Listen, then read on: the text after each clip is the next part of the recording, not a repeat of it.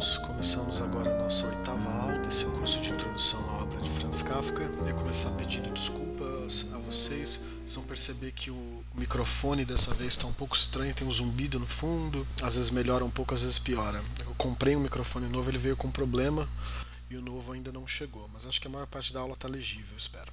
Na aula da semana passada, nós conversamos sobre o romance O Processo, talvez seja entre os romances a obra mais conhecida do Kafka e também a que mais gerou interpretações e disputas. É, e também por isso eu decidi fazer a análise desse livro em duas partes. A gente começa então a segunda, a segunda parte, e aqui eu gostaria de explorar alguns aspectos que são ligados às, às correntes literárias. Né? É, desde o começo do curso, eu tenho proposto para vocês, uh, uh, para além de uma análise intrínseca aprofundada da obra do Kafka, também a ideia de que se trata de uma obra privilegiada para acompanhar os desenvolvimentos da crítica literária no século XX, as suas diversas abordagens teóricas e a maneira com que o texto reage a isso. Hoje, então, a gente vai explorar dois desses aspectos. Se na aula passada a gente conversou bastante sobre o nível histórico-social, por assim dizer, do romance, trata-se de um romance que apresenta uma máquina burocrática gigantesca, é, incompreensível do ponto de vista daqueles que são submissos a ela, sobre como essa máquina, é, com o prosseguir do século, encontrou as mais variadas encarnações históricas. Né? A gente conversou é, sobre o nazifascismo na Alemanha, é, sobre as polícias políticas soviéticas, também um pouco sobre a ditadura militar no Brasil, mas também em outros países, e sobre como a obra do Kafka serviu durante vários desses momentos muito diferentes como um símbolo comum. As pessoas sob opressão de um regime totalitário e de funcionamento não óbvio é, se sentem muitas vezes no papel do Joseph K. Com isso a gente não diz que Joseph K é um herói, claro. É, muitas das ações dele, do comportamento apontam quase para o contrário e nisso também está um, um dos interesses do romance ao contrário do homem do campo que procura a lei na parábola diante da lei que está no coração do romance, o Joseph K. é um sujeito muito bem posicionado dentro do sistema. Ele ocupa um lugar de destaque num grande banco, conversa com industriários, tem uma vida confortável, é alguém bem inserido dentro do sistema que de repente se vê acossado por um outro sistema que ele não compreende. Nisso me parece tem uma escolha estratégica do Kafka. Claro, ele escreve, como é tendência entre os escritores homens do, do século XX, sobre figuras que são parecidas consigo mesmo profissionais liberais, professores, bancários, enfim, assalariados. O K não é e não pode ser confundido com um lumpen aqui, é, com alguém que está fora do sistema e sofre por isso ou com, com essas figuras das mulheres que também estão presentes num misto de dentro e fora do sistema. A gente vai falar um pouco mais sobre isso em diante. Trata-se de alguém bem posicionado que sente essa transformação do sistema. E se a gente pensar na história, uh, inclusive no Brasil, né, na maneira com que as artes, o cinema e a música refletem sobre, por exemplo, a ditadura militar, a gente vai encontrar algo de semelhante. São raras as vezes em que o mais subalterno, o mais externo ao sistema, ganha voz e é ouvido para falar sobre esse sistema. Isso parece ser uma coisa mais contemporânea, é, tanto no cinema quanto na literatura. Trata-se de filhos da burguesia com uma posição muito crítica ao sistema, mas que também desfrutam dele, em certo sentido. Isso não é uma acusação infantil, né? é simplesmente uma uma verificação de um fato. É interessante como o sistema consegue fazer uma crítica a partir de si mesmo. Então, se a gente pensar, por exemplo, em figuras que apenas agora a gente, a gente vê com mais atenção, como Carolina Maria de Jesus, por exemplo, a leitura que se apresenta ali da ditadura militar é muito diferente do que da literatura engajada da época, por exemplo. E isso porque se tratam de condições de fato muito diferentes. O problema da maior parte da população brasileira, da população negra, não começa com a ditadura militar, vem de antes, de muito antes. Na ditadura se vê muito mais uma repetição de certas opressões extremadas, claro, do que de fato um rompimento. Talvez valesse pensar uh, da mesma forma em relação ao Joseph K. Essa posição de dentro da sociedade modernizada, de alguém que desfruta de, de algum nível de privilégio de poder dentro desse sistema, e sobre como, claro, a sua revolta justa também traz as marcas dessa opressão. Falaremos sobre isso também um pouco mais adiante. Antes, a gente tem tratado né, no, até a metade do século XX com as principais linhas interpretativas. Eu tenho tentado sempre trazer uma amostra de como essas correntes leem a obra do Kafka. Há esse nível histórico-social que a crítica dialética, a crítica materialista, a crítica marxista faz com muito cuidado e mostra né, a universalidade desses sujeitos kafkianos em opressão sob o capital, sob eh, estados totalitários, ao nível psicanalítico, que pode funcionar tanto do ponto de vista biográfico, esses protagonistas do Kafka como um tipo de alter ego para situações pessoais que ele vivia, ou seja, o conflito com o pai, que aparece explicitado na carta ao pai, é, as relações conturbadas com as mulheres, exemplarmente no caso da Felice, a gente falou disso na aula passada, é, mas também num nível psicanalítico mais amplo, né? quer dizer, é, é muito interessante como essas figuras de poder dessas, dessas instituições recebem comumente um rosto masculino e paterno. Né? Então mistura-se aí o nível do pai com o nível do patrão e, em última instância, com o nível do Deus, ausente ou não. Então também uma leitura psicanalítica num sentido mais amplo, não só no sentido do sujeito Franz Kafka, mas no sentido dessa condição europeia moderna a partir do complexo de Édipo, por exemplo. Há também as correntes teológicas, a gente já falou disso, né? É, essa linha começa com o Max Brod e avança e tem as suas variações também. Ela pode ter um nível mais simples, alegórico, que mostra essas instituições como metafísicas como transcendentais, até em níveis que me parecem mais interessantes, em níveis culturais, né? A aproximação do Kafka com o sionismo cultural, essa posição de outsider marginalizado, do judeu assimilado na Europa, e a tentação de fuga para a Palestina, por assim dizer. É, e conforme, conforme a teoria, conforme as ciências humanas avançam na segunda metade do século XX, vão surgindo outras linhas, né?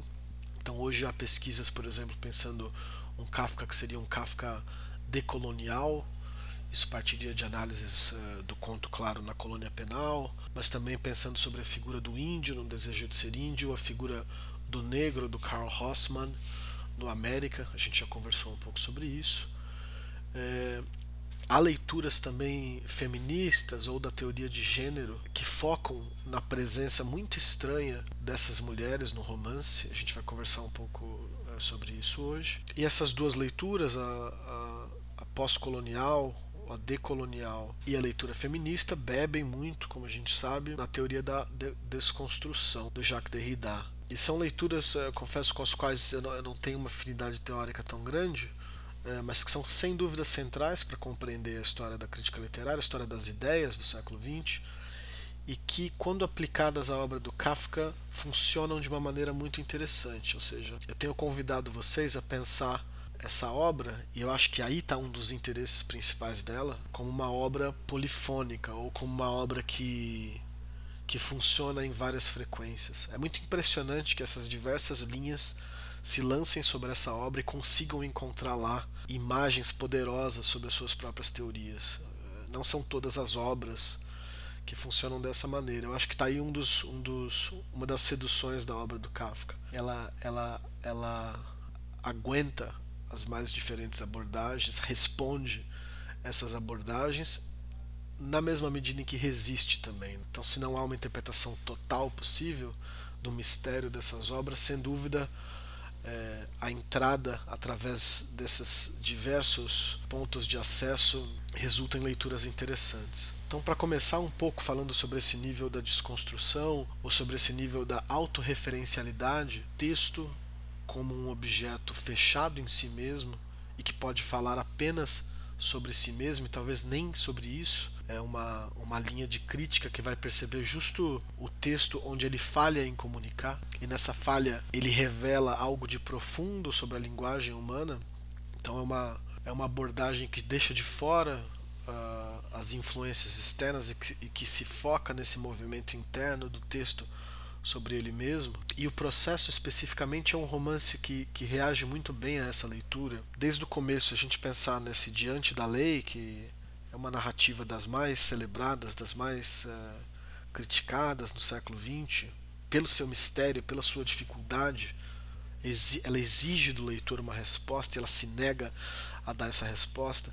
Ela mobiliza tantas questões: o campo, a cidade, a lei e aquele que quer entrar na lei é, a violência, né, o poder policial que essa lei exerce sobre esse sujeito. Tudo isso nos afeta muito como humanos, né? E nos níveis mais variados. Essa lei é tanto a lei penal do Estado burguês, quanto o mandamento do Antigo Velho Testamento, quanto a ética, as leis não escritas do cotidiano e por aí vai. Então é o, é o escritor francês André Gide que dá pra gente essa expressão mise en abîme, é uma expressão que aponta quando uma narrativa tem uma narrativa dentro dela mesma, quando uma imagem tem uma imagem reduzida dessa mesma imagem dentro dela mesma, um tipo de fractal. E a gente pode falar uh, desse Misenabime aqui no processo, justo em relação ao diante da lei. É uma narrativa que está dentro da narrativa e que supostamente faz referência a ela. Pelo menos é nesse contexto que o que o padre apresenta ao Joseph K. essa história, né? Olha, ouça essa parábola, você vai ver nela a sua situação e talvez daí você tire algum aprendizado. E como é Kafka, obviamente a gente sai da, da leitura dessa parábola com mais dúvidas do que com respostas em relação à posição dele. É, mas isso é muito interessante, é um mecanismo formal de, da linguagem apontando para ela mesma. Né? E é algo que está que tá longe de ser um fenômeno moderno. A gente vê isso nas Mil e Uma Noites, na Odisseia. Essa pequena narrativa dentro da narrativa maior que ajudaria a explicá-la. Então, como se fosse um, uma microfonia, uma, uma repetição com diferença dentro da própria, da própria obra que a compõe. Né? Um grande que dá num pequeno, que dá num grande, por aí vai. Como se, se ao, ao montar essa parábola dentro da, da história o texto inteiro convergisse para o centro de si mesmo, que, que por sua vez espelha esse movimento maior. É muito interessante isso, né? Que dentro, que no centro do, do romance, e é um romance que se trata, entre outras coisas, sobre interpretação da lei, haja uma pequena narrativa e que o protagonista do romance é, passe a debater a interpretação daquele texto, ou seja, é como se dentro do diante da lei, em algum momento, ao invés de morrer, o homem do campo ouvisse do porteiro uma história que falasse sobre um outro homem que tentasse entender também a lei. Um espelhamento muito interessante. Isso funciona também em outros níveis, né? É, a gente sabe que, que na vida pessoal do Kafka havia grandes divisões. Né? Uma dessas grandes divisões é entre o mundo do trabalho e o mundo da literatura. É, esses mundos eram opostos. Né? Estar no trabalho imp impedia a escrita. A escrita como um tipo de escape do mundo do trabalho. Há outros pares, né? família, literatura, também sexualidade, literatura. Mas é muito interessante se a gente pensar no processo como um romance sobre leitura. Qual é essa lei uh, da qual estou sendo acusado. Entendendo a lei, eu talvez possa entender como eu cometi um crime, ou entendendo a lei, eu posso talvez explicar àqueles que me acusam que eu sou inocente. Então é um conflito também em torno da legibilidade da lei, da leitura e da interpretação da lei. Há um outro nível também, no entanto, alguns comentadores apontam para isso. É um romance que passa a ser também, em certo momento, sobre escrita, mais ou menos da segundo terço do romance para frente, o cara está preocupado com a petição dele. Isso é um, é um tema que volta. Ele, ele critica o advogado de não ter terminado ainda essa petição inicial e em algum momento ele até pensa em pedir férias do banco para poder se dedicar completamente a essa, a essa petição, que é, no caso, uma defesa de si mesmo. E é uma coisa um pouco absurda, porque ele, ele vai tentar se defender sem saber do que está sendo acusado, e numa das partes mais interessantes do livro, ele diz que essa petição tomaria todas as energias dele, porque ele teria que contar a história inteira da vida dele e para mostrar como, como, como ele não é um cara mau, né? Quer dizer, como ele não como ele não cometeu crimes, como ele fez, como ele jogou de acordo com o jogo. Aqui a gente também tem uma dessas imagens mise na beam, né? Quer dizer, alguém dentro do romance escrevendo uma história sobre si mesmo. Um romance sobre a escrita é um texto sobre a escrita de um texto, em busca de uma leitura. Então, é, a teoria da desconstrução joga muito com esses diversos níveis internos de referencialidade, como se fosse impossível para o texto apontar para algo fora de si mesmo. E isso, é, de maneira muito interessante, funciona aqui. Né? Interessante que é um romance que possa servir como metáfora do Holocausto e, ao mesmo tempo, como, como exemplo privilegiado da teoria da desconstrução, ou seja, uma história dentro de uma história, um romance sobre alguém que escreve um romance, ou nós lendo alguém lendo um texto e nesse esse meio termo do jogo é, entre, entre o processo de escrita e entre o processo de interpretação. Isso também me parece, em certo nível, como um elogio da linguagem, um elogio da literatura. Se o K escreve para tentar se salvar de alguma forma, é como se o escritor Kafka também fizesse isso. Né? E se ele lê, se ele procura os livros da lei, para tentar entender a sua posição, é, trata-se também da figura do leitor, quer dizer, por que nós lemos? Né? O que é que nós buscamos nesses livros de literatura? Por que nós dedicamos tanta energia, tanto, tanto do nosso tempo mortal na Terra, lendo essas histórias é, que não tem um código claro, pelo contrário, na literatura menos ainda, pelo menos as boas histórias. Nós estamos um pouco também nessa posição do K. Aqui a gente já está se aproximando de uma leitura um pouco mais existencialista, né? como a do Camus. Esse absurdo de existirmos, é, a busca frustrada por um sentido dessa existência, e essa busca que se dá muitas vezes através da leitura ou de ouvir o relato de outros. Quer dizer, talvez as, as, as histórias dos outros me ajudem a organizar o sentido da minha, da minha própria vida. Esse trabalho também, sem dúvida, é interminável, né? Também tem uma beleza e uma autorreferencialidade nisso. O texto não escapa de si mesmo porque ele é infinito, porque a linguagem é infinita. Eu cito: A petição tinha de ser feita. Se não encontrava tempo para ela no escritório, o que era muito provável, então precisava fazê-la durante a noite em casa. Se as noites também não fossem suficientes, então precisava tirar férias. Ficar parado no meio do caminho é que não podia. Essa era a coisa mais insensata, não só nos negócios, mas também sempre e em qualquer parte a petição representava com certeza um trabalho quase infinito. Fim da citação. Aqui esse gesto kafkiano clássico, né? um exagero que quase foge do nível do realista. Né? Como assim uma petição é um trabalho quase infinito? Aqui parece uma reflexão muito mais sobre a linguagem.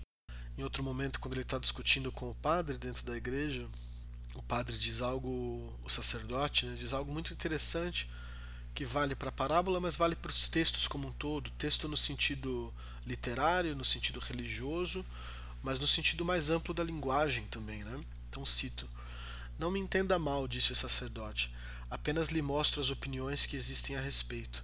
Você não precisa dar atenção demasiada às opiniões. O texto é imutável e as opiniões são muitas vezes apenas uma expressão de desespero por isso fim da citação, que também é um tom poderia ser visto num tom existencialista, pessimista, é, essa linguagem que não dá conta do real e desaba é, sobre si mesma, a frustração da impossibilidade de uma interpretação que dê conta da narrativa. Isso, novamente, né? acho sempre interessante fazer esse duplo movimento do nível textual, é impossível uma, uma, que uma única interpretação dê conta disso, porque o texto é infinito, e por outro lado a nossa própria condição na Terra, né? Passado esse nível eh, auto, mais autorreferencial da obra, como disse para vocês, né, não, não é a minha especialidade, não é onde eu me especializei, espero não ter falado muita besteira, então tentei sempre voltar ao texto, né, que eu conheço melhor.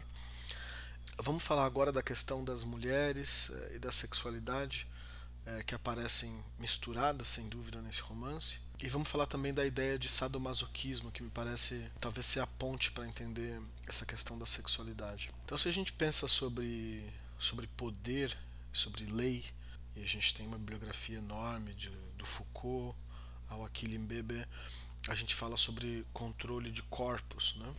E a teoria feminista, não por acaso, está sempre de olho nisso, sobre esse, esse esse controle dos corpos é, que o Estado, que a lei operam. Então, a primeira cena do romance é, trata de uma prisão, a prisão como esse aprisionamento do corpo, essa, esse cerceamento da possibilidade de ir e vir. Mas não só é, essa liberdade de movimento, também é, é um poder de infligir dor ou prazer. E, e na dinâmica sadomasoquista, se a gente pensa na, no nível simples da, da prática sexual, ou seja, infligir dor e receber dor, e esse curto-circuito estranho que é o prazer, prazer em infringir dor, o prazer em receber dor. Quando a gente pega essa ideia e pensa do ponto de vista político mais amplo, a gente vê que uh, esse poder sobre o corpo também pode ser um poder de infringir dor e, e ter prazer nisso. Dou como exemplo uma sociedade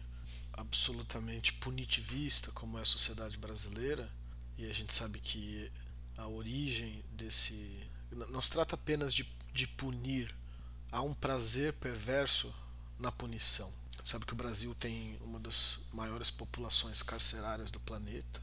A gente sabe que a nossa polícia tem como prática cotidiana a tortura, dos corpos. E, e, e, nisso é que tem um ponto interessante, né?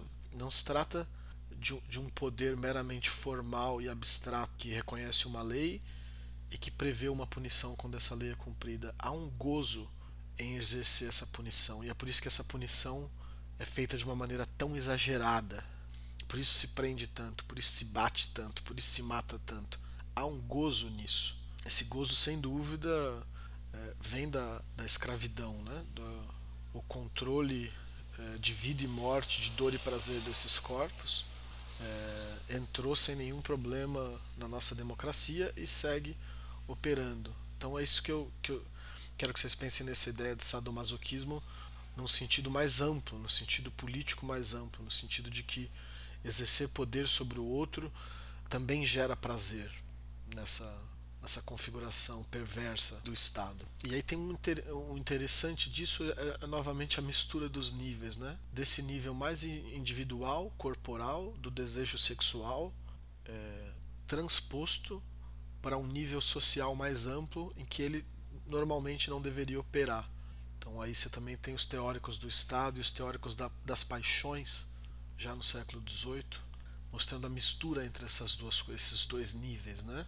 O juiz eh, e a lei não são abstrações é, fora do, do tempo e do espaço, como deveria ser. Não são abstrações kantianas nesse sentido. Não é uma lei absoluta, mas é uma lei que goza, é um juiz que goza. É, vocês vão encontrar em relatos de movimentos sociais, relatos feministas, relatos do movimento negro, as declarações mais absurdas da nossa burguesia, do nosso, do nosso aparato jurídico-policial é inegável que há um prazer em punir, ou seja, há um gozo na aplicação da dor sobre certos corpos. Mas não se trata só, e isso que complica tanto a questão, é, não se trata só do desejo sádico de, de infringir a dor, mas há também um desejo masoquista. E é aí que, que a coisa fica complicada. Há também uma. Quando você tem uma construção social da psique que te coloca no papel é, daquele que, que sofre, do sofredor, é, há também nesse sentido uma busca da dor como algo que define a sua identidade e que gera prazer. Isso é mais fácil de entender do ponto de vista do fetiche sexual, do ponto de vista social mais amplo é mais complicado. Obviamente, é, não se trata aqui de culpar as pessoas pelo sofrimento que elas recebem das instituições, mas de entender esse processo de naturalização, de entender as construções das identidades a partir desse papel de quem deve receber a dor e que, portanto, busca isso, poder se entender como identidade. Tem, sem dúvida, uh, o sentimento de culpa faz parte disso, né?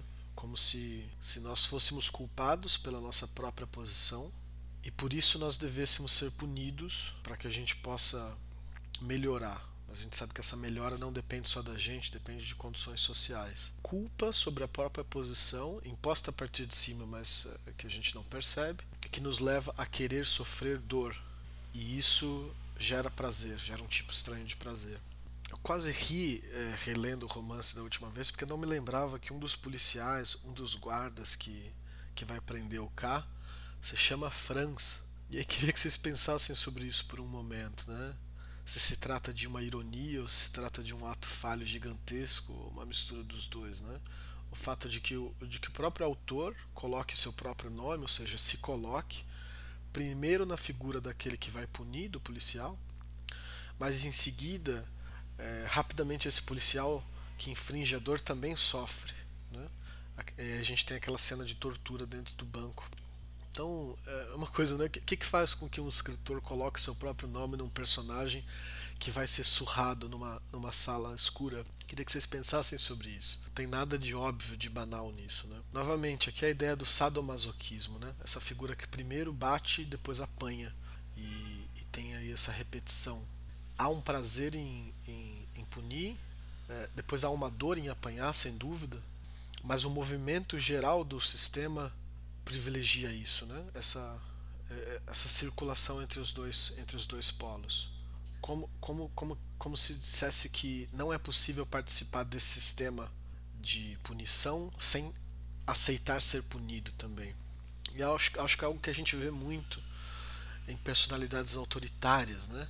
A personalidade autoritária é aquela que, que deseja punir é, a todos é, o tempo todo, é, isso supostamente é, porque quer seguir a lei e que supostamente para seguir a lei também paga um preço muito grande, também se deixa punir. É, mas aí a psicanálise vai mostrar que talvez seja o contrário, né? talvez seja o desejo de ser punido, é, talvez isso que, que ele diz que é um custo, talvez na verdade seja o próprio pagamento, seja um desejo de ser vigiado, um desejo de ser controlado, daí essa, essa fachada de querer controlar o outro. Vocês veem que a gente vai aqui por é, especulações psicanalíticas profundas, é, mas que estruturam tanto a organização do romance, né, esse Franz policial, esse Franz que apanha depois, quanto o funcionamento dos nossos estados. Assim, quanto mais totalitário, quanto mais punitivista, mais essa lógica sadomasoquista opera. Quer dizer, aquele que vigia quer ser vigiado, aquele que, aquele que bate quer apanhar. Há um ciclo em que dor e prazer estão misturados necessariamente. Esse desejo de punir, de controlar, aparece também nessa cena do, do espancamento. Eu cito: Se todos os funcionários subalternos eram uma corja, por que justamente o espancador, que tinha o ofício mais desumano, deveria constituir uma exceção. Fim da citação. Isso é uma reflexão muito interessante, né? Quer dizer, se são todos corruptos, se eu posso subornar o policial, se eu posso comprar um quadro do Titorelli e ele me ajuda, se a gente sabe que dá para enrolar o processo e tem mil maneiras de intervir no processo, por que é que justamente o espancador de todas as figuras é, não aceita ser subornado? É exceção. Bem, porque ele gosta, né? Porque espancar não é um trabalho, mas é um prazer. E nisso, nessa figura do espancador, a síntese do, do processo e do sistema jurídico inteiro. Ele não pune porque ele precisa, ele pune porque ele gosta. Esse nível sexual do poder, do poder jurídico, mas do poder como, como figura mais ampla, ele é praticamente é, explicitado em certas passagens. Né? Então, quando o K está no seu primeiro, sua primeira audiência e os juízes vão embora, ele vai olhar aqueles livros, né? Que a gente volta à questão anterior. Trata-se de, de tentar entender qual é essa lei, de tentar ler esse texto e interpretá-lo. É, e aí, quando ele abre esse, esses livros da lei, ele encontra livros eróticos, é, literatura é, de, de, quinta categoria, é, perversidades. Ali tem uma brincadeira com João e Maria, o Hans e Gretel. O, o nome do, do livro vira Os Sofrimentos que o Hans fez passar a Gretel, né? como se o João estivesse punindo a Maria. Então aqui também esse nível sadomasoquista relacionado à infância. Mas, mas isso, essa, é, essa figura muito potente de que os livros da lei, quando você para e olha para eles, são simplesmente sexualidade, ou seja, são alguém que vai foder alguém, alguém que vai ser fudido. E as relações é, de poder aí envolvidas, né? Quem quer fuder, quem quer ser fudido novamente essa, essa, essa imagem curto-circuito do sadomasoquismo, mistura de prazer e dor. Então aqui tem uma pista declaratória, né? Também seria uma maneira de dizer que, que talvez todo o debate jurídico, na verdade, seja apenas sobre controle dos corpos ou sobre controle do gozo. E se parece que eu estou indo longe demais nessa interpretação, é só a gente ver como a cena, a cena se desenvolve dessa leitura do K, ele fica absolutamente enojado, né? Como assim os livros da lei são simplesmente pornografia?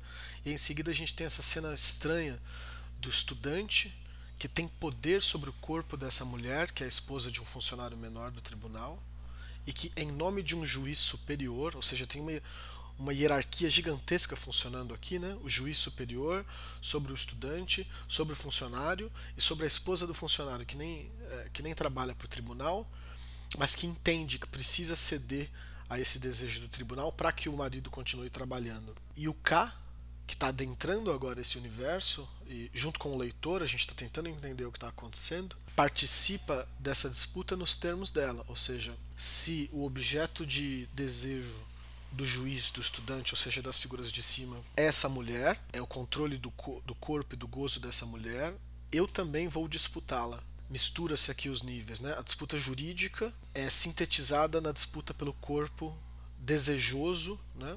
Não se trata só de um corpo de um corpo morto, mas de um corpo vivo que deseja, é, de aplicar o seu desejo ao corpo do outro ou seduzir o outro para se tornar objeto de desejo dele, dela. Fica, ficam misturados esses dois níveis, né? Em seguida o K pensa, cito: e quem sabe não houvesse vingança melhor contra o juiz de instrução e seu séquito do que arrebatar deles essa mulher e tomá-la para si. Fim da citação. Como assim? Quer dizer, que, é que tem a ver essa mulher com o processo? Essa é uma, é uma das confusões que aparece para o leitor. O que eu estou tentando propor nessa leitura é que isso faz todo sentido, ou seja, se, se a lei trata de controlar corpos e desejos, e isso se, se sintetiza né, do ponto de vista desse narrador homem heterossexual, isso se sintetiza no controle do corpo e do desejo dessas mulheres. E a gente vai ver que isso acontece durante todo o romance. Essas figuras femininas são quase um tipo de índice do processo. K, ele quase se preocupa mais na corte, no cortejo dessas mulheres e na tentativa de transformar elas em aliadas, do que em relação à, parte jurídica ou à papelada do processo em si. Então cito outro momento do K. Faço a corte a ajudantes, pensou quase com espanto. Primeiro a senhorita Büstner, depois a mulher do oficial de justiça, e finalmente esta pequena enfermeira que parece ter uma incompreensível necessidade de mim. Senta-se no meu colo como se fosse o único lugar certo. Fim da citação. Então, na, na aula, na aula passada, eu coloquei como exercício para vocês de imaginação, né? Como é que seria esse romance contado do ponto de vista dessas personagens femininas? Porque uma das coisas que a gente acho que precisa concordar e acho que aqui o Kafka consegue fazer uma crítica eh, de gênero muito incisiva é que essa disputa pelo poder, é, além de ser uma disputa sobre corpos femininas, é uma disputa feita por homens, é um jogo de homens, né? Então, ainda nessa cena sobre o estudante, uma passagem muito estranha que eu cito. E imaginou a cena mais ridícula que poderia haver, por exemplo, se esse lamentável estudante, essa criança enfatuada, esse barbudo torto, se ajoelhasse diante da cama de Elsa e com as mãos juntas pedisse clemência. K gostou tanto dessa imagem que decidiu, caso surgisse uma oportunidade para isso, levar um dia o estudante à casa de Elsa. Fim da citação. Elsa é essa namorada que não aparece, a gente não sabe se é uma namorada ou se é uma prostituta que ele visita, mas que ele visita semanalmente, né? E aqui fica, fica explícito, né, que se trata aqui de uma disputa de masculinidade. Esse estudante que é, que é infantilizado por ele, né? Como se ele, como, como um homem mais velho, barba aparece aqui, né? Aparece muito. A questão da barba aparece muito no Kafka. Quanto mais poderoso o homem, mais barba ele tem. Então, esse sinal de masculinidade. Né? Aqui num, num, nível muito animal, né? Muito, muito primitivo da a superioridade de um homem sobre o outro também se marca pela posse das fêmeas, das mulheres. E aqui ele com orgulho ferido, porque o estudante conseguiu superá-lo né, e levar a, a empregada embora. E aí ele lembra: não, mas eu tenho a minha amante, eu tenho a minha mulher, de que eu faço uso semanalmente, né? E se eu pudesse mostrar para ele isso, ele ia morrer de vergonha. E nisso ele ia perceber o quão, quão mais homem do que ele eu sou. O fato de que isso se dê dentro do tribunal ainda, né, naquele, naquele espaço, aponta novamente para isso, né, de que o Kafka de uma maneira muito estranha liga o nível individual, subjetivo da sexualidade com o nível burocrático mais amplo do poder. E nisso, né, nessa, nessa, nessa síntese estranha que ele faz, ele revela justamente os aspectos sexuais é, que estão encobertos no nível jurídico. Acho que isso é uma das contribuições é, psicossociais fortes que esse romance nos traz, né? De que há um gozo é, na disputa pelo poder, de que, de que a lei não é limpa, os códigos não são limpos, os juízes não são limpos. Não, não, novamente aqui a figura do Kant, né? Não há uma separação da lei, uma separação total e limpa é, da lei e do mundo. Essas coisas, na verdade, é, tão juntas. A questão é que é só um disfarce e de que esse jogo é jogado por homens, né? O fato de eu ser mais homem faz com que eu tenha mais poder. São, são deformações precisas, né? Na obra do Kafka. São coisas estranhas de se ler, mas que fazem sentido. Quer dizer, quando a gente pensa em toda, toda a crítica que o feminismo tem feito do patriarcado e críticas específicas né, do ponto de vista jurídico, do controle dos corpos, a gente vê que o Kafka aqui, na verdade, é muito mais realista do que a gente inicialmente pensou. A gente vê isso mais adiante também no fim do romance, ou seja, quando K perdeu, a instituição ganhou, que significa dizer aqueles homens eram mais homens do que ele, foram mais homens do que ele. É, a gente vê isso na cena final, quando ele já está com os carrascos grudado nele, né, no, no, capítulo final, ele vê uma mulher que ele acha que é a senhorita Büstner e ele, e ele ainda controlando um pouco os carrascos tenta segui-la. Aquilo ali quase como um último um último, uma última tentativa, né? Quer dizer, se, se eu conseguir a posse dessa mulher, daí isso, isso me empodera de alguma maneira diante desse, desse tribunal, desse pai, desse, desse homem maior. Então cito: Eu sempre quis abarcar o mundo com as pernas. E além do mais, com um objetivo reprovável. Isso não estava certo. Devo então demonstrar que nem sequer o processo de um ano me serviu de lição? Devo acabar como um homem obtuso? Fim da citação. Aqui é um K que se que aceitou o fim, né? Aqui novamente a, a imagem da culpa aparece, como se o tribunal tivesse tentado ensinar uma lição para ele. Essa imagem de abarcar o mundo com as pernas, isso é evidentemente sexual, né? um objetivo reprovável. Então, dominar o mundo passa por uma dominação sexual. Os níveis do poder se misturam novamente em busca dessas figuras femininas. E aqui ele foi derrotado. Então ele, ele tenta tirar uma lição de tudo isso. Né? Mas não para não recair nas garras do processo, ou seja, para não entender essas mulheres como simples objetos em disputa, é, caberia reflexão. Mas o que, que há de o que, que há de potência nesses corpos? O que, que há de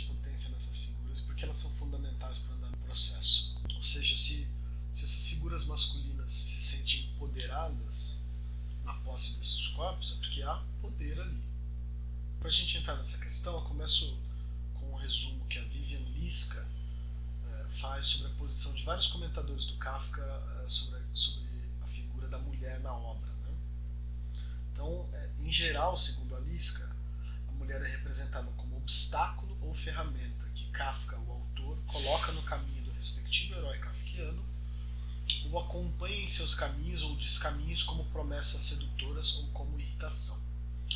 Ela serve como espelho da autoconsciência masculina, como cópula entre homens e como agente de mediação entre o protagonista masculino e o mundo exterior, ou melhor, a instância cheia de segredos que o oprimem.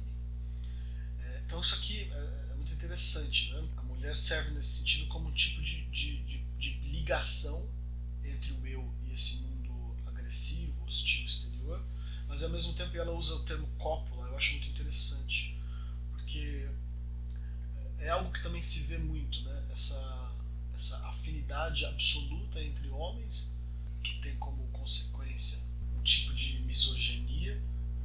E, e aqui cabe também uma interpretação no sentido homoerótico, né? Como se é, impedidos de, de expressar desejo uns pelos outros, os homens mobilizam as mulheres como meio através do qual essa, essa cópula seria permitida.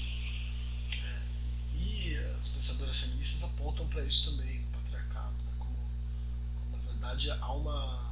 Como, ao lado, quase como um, um, adendo secreto à, à heterossexualidade no patriarcado, haveria na verdade uma homoafetividade. Né? Quer dizer, os homens gostam é, de si mesmos e as mulheres aparecem apenas como ponte de ligação gente vê então que, que se trata de um sistema construído por homens para homens, mas que a figura feminina, nesse sentido, tem um potencial, né? o fato dela pertencer e não pertencer ao sistema ao mesmo tempo, a gente vê isso nas, nas figuras femininas. Né? Elas estão fazendo trabalhos quase sempre subalternos, é, servindo os homens e as instituições, mas justamente pelo fato de não poderem pertencer, abrem possibilidades outras.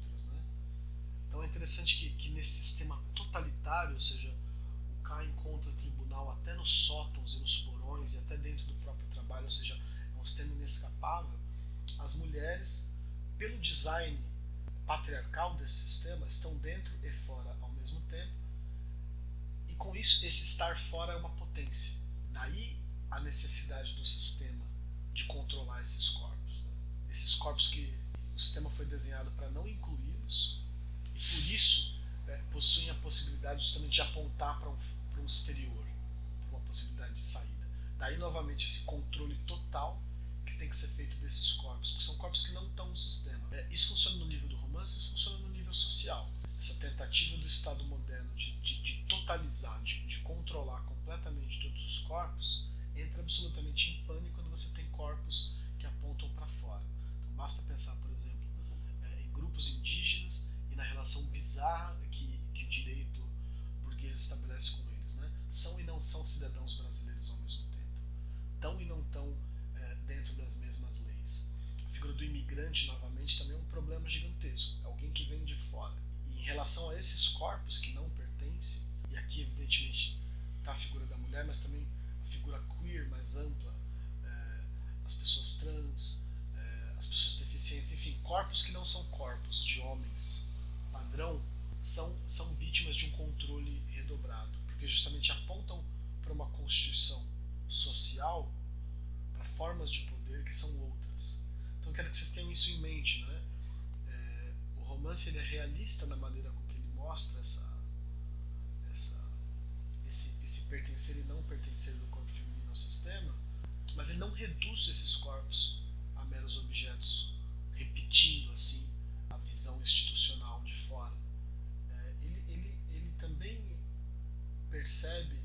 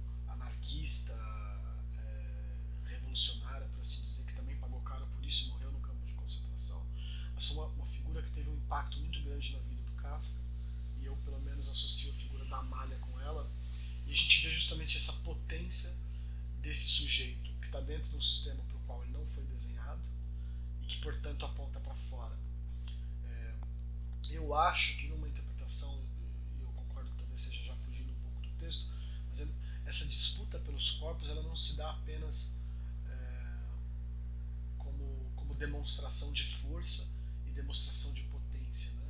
Aí eu tenho mais mulheres do que você. Mas se dá porque percebem que nessas mulheres há uma potência, há uma subversividade. E isso pode ser útil na batalha. Né? Então, novamente, é, é quase mais importante a ajuda das mulheres que têm uma influência no que conhecem melhor o funcionamento do sistema, né?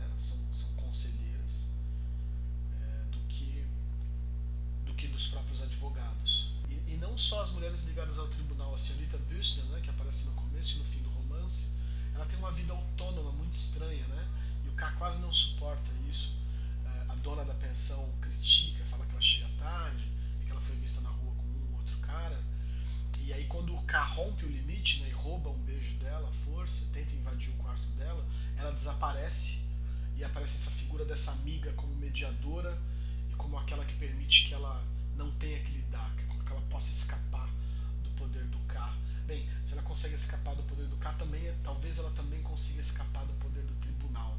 É isso que eu estou tentando apontar para vocês, né?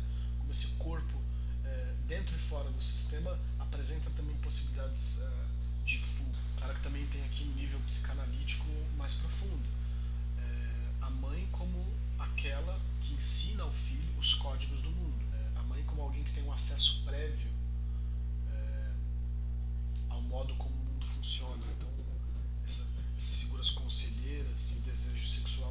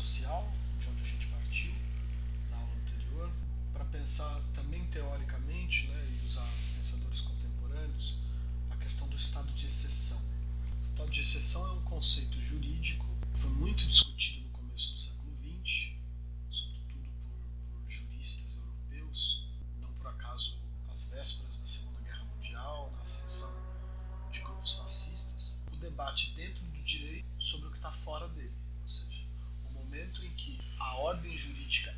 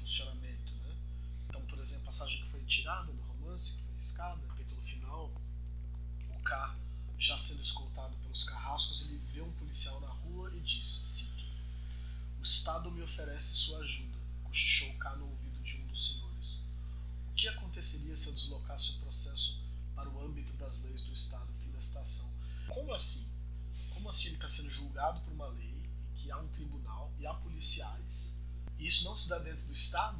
Né? No começo do romance ele também fala é, por toda parte reinava um Estado de Direito. Quem, quem são esses então que se recaem sobre mim? O, o romance não responde e dá a impressão de que tem um tipo de entidade híbrida que está presente na vida mais íntima, passa pelas instituições legais e financeiras e até pela própria igreja.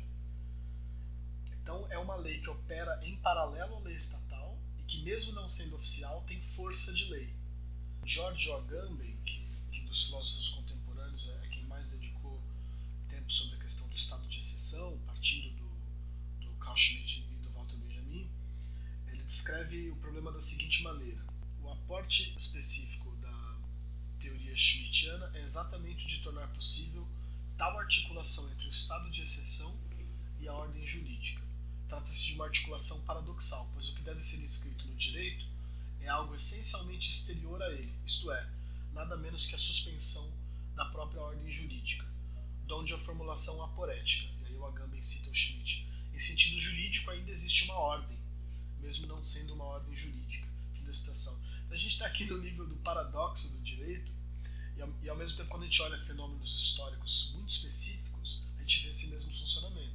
Ou seja, que é um golpe militar, senão exatamente isso, ou seja, uma, uma ordem exterior que modifica a ordem jurídica e que, e que a coloca para funcionar em relação a ele mesmo.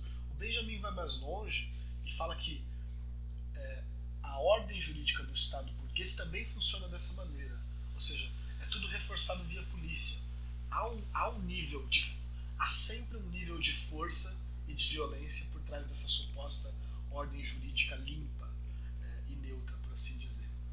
Para voltar ao Gamben, né, algo, algo é efetivo no espaço jurídico, localizando-se, no entanto, fora dele. Se para o poder que aplica esta lei este curto-circuito entre dentro e fora não é prejudicial, pelo contrário, ele amplia mais a extensão da sua ação, para quem precisa se defender desse poder-lei, a distinção é fatal. Né? Como é que você vai se suspender? Como você vai se defender em o código que está suspenso? E essa é justamente uma das superioridades né, do, processo em relação ao uma lei desconhecida, anômica. Então, essa situação dos acusados no livro, novamente, é absurda, é uma deformação, mas como é Kafka, é uma deformação precisa, é uma deformação historicamente reconhecível. Você pensa em figuras que são subtraídas de qualquer representação jurídica, por exemplo, judeus no campo de concentração sob o nazismo. Né? Essa é a comparação que o Agamben vai fazer. Esse sujeito, que tá, esse corpo que está dentro é, de um aparato jurídico, mas no qual ele não tem direitos, ele não tem representação jurídica, ele não é uma pessoa jurídica dentro de um sistema jurídico total. É, a Judith Butler, recentemente, em 2007, vai fazer a mesma análise, é, analisando né, a guerra ao terror que os Estados Unidos é, fazem contra, contra certos estados, e, e aí e vai analisar a figura desses prisioneiros em Guantánamo, que são, que são talibãs, é, depois do ato patriota que o George Bush assina, como justamente essa, essa figura. Então, eles, eles não são soldados de um Estado-nação, eles não estão submetidos ao Código de Genebra como prisioneiros de guerra, e tampouco são cidadãos dos Estados Unidos. É, então, como eles estão presos em prisões dentro dos Estados Unidos? Eles não são cidadãos de outro país, não são cidadãos americanos, é, não são prisioneiros de guerra, e aí, nesse ato patriota, eles, eles, eles fazem parte de uma categoria jurídica vazia que é chamada detentos em campo de batalha. Então, é, tem um limbo legal onde essas figuras históricas são lançadas, né? que guardam uma semelhança muito inquietante com essa situação dos acusados no processo. Cito né, a, a, descrição desses detentos em campo de batalha que a Judith Butler dá. Designa um lugar que ainda não está sob a lei ou que, com efeito, está à margem da lei de modo relativamente permanente. Nem sequer está claro se esses prisioneiros chegarão a ser julgados.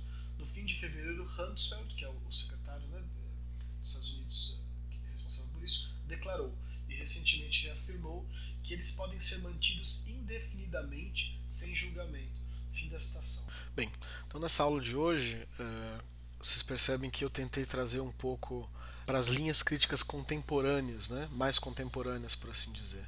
Então a gente falou sobre, um pouco sobre psicanálise, sobre sexualidade, a gente falou sobre desconstrução, sobre autorreferencialidade dentro do texto, e a gente termina agora um, com, com a Gambin e Judith Butler é, pensando o estado de exceção e pensando também o processo. Eu agradeço é, novamente a atenção de vocês. Novamente, né, queria ressaltar como é impressionante que a obra do Kafka aceite essas interpretações. Né? A gente já está quase um século interpretando, há mais de um século interpretando esse romance, e ele segue produzindo imagens é, do nosso mundo. Né? E aberto às interpretações. Na minha posição, né, me parece que o interessante é, analisar, é se beneficiar dessas diferentes correntes críticas e, e, ver como a obra reage a elas. Né? E sem dúvida a gente aprende muito. Né? Quando, quando uma linha dessa revela algo de profundo no romance, é, sem dúvida também está dizendo algo sobre nós e sobre a nossa sociedade. Eu não, eu não vou passar mais exercícios de leitura hoje, eu acho que os três que eu passei na semana passada bastam. Próxima aula, segundo o nosso cronograma, está dedicada então às correntes críticas. É, a intenção do curso era fazer uma, uma, uma, leitura aprofundada da obra do Kafka, levando em consideração o, o desenvolvimento crítico do século XX. Né? A gente tem feito isso aos poucos, é, em contato com as próprias obras, que é o que eu acho fundamental, e a gente agora ter uma aula teórica no meio do curso se deve justamente a isso. Eu não queria que vocês lessem a teoria antes de ler o objeto. Ainda tem bastante coisa do Kafka, felizmente, para a gente ler, a gente vai, vai seguir lendo. Mas agora que vocês já têm um repertório grande na cabeça, aí sim a gente vai poder ver a história da recepção da obra do Franz Kafka a partir dos seus comentadores principais. É, até também para vocês poderem tomar lado, tomar partido justamente no, no processo e desenvolverem a partir daí as próprias leituras. Eu lembro que dia 29 vocês está é, previsto a entrega do projeto do trabalho final de vocês. E para ajudar nisso, então, eu vou pedir que vocês leiam para a próxima aula o, o, livro Kafka Pro e Contra, do Gunther Anders, que é considerado talvez o, o, o manual ou livro de acesso à obra do Kafka é, mais interessante de todos. É um livro celebrado pela crítica. É um livro que, tem, que foi escrito num contexto muito específico. Vocês vão ver que a, a disputa ali é, passa muitas vezes pela questão do engajamento ou não da obra do Kafka. A gente vai conversar um pouco sobre isso. É, a polêmica com Georg Lukács, É, o Gunther Anders, claro, vem de uma perspectiva materialista dialética, mas bem, tem que, tem que ter uma perspectiva, e eu acho que realmente ele descreve ali com uma clareza muito grande certos procedimentos estilísticos do Kafka. Então é uma obra que vale também em sentido mais amplo, e a partir dela, até porque ela também traz um resumo é, das leituras do Kafka que tinham feitas até então, a gente vai avançando para outras leituras, mas esse sem dúvida é a pedra fundamental da crítica assim, da obra do Kafka. Também deve ajudar vocês na escrita do trabalho, então começamos por elas, o texto já está na pasta. Gunther Anders Kafka Pro e Contra. Espero que vocês estejam bem na medida do possível, se mantenham bem, se cuidem, cuidem dos outros, é, não saiam de casa se não for fundamental para que a gente ainda possa se encontrar. É, quem sabe ah, as últimas aulas do curso sejam ainda presenciais, não é? Então, um abraço grande a todos e até semana que vem.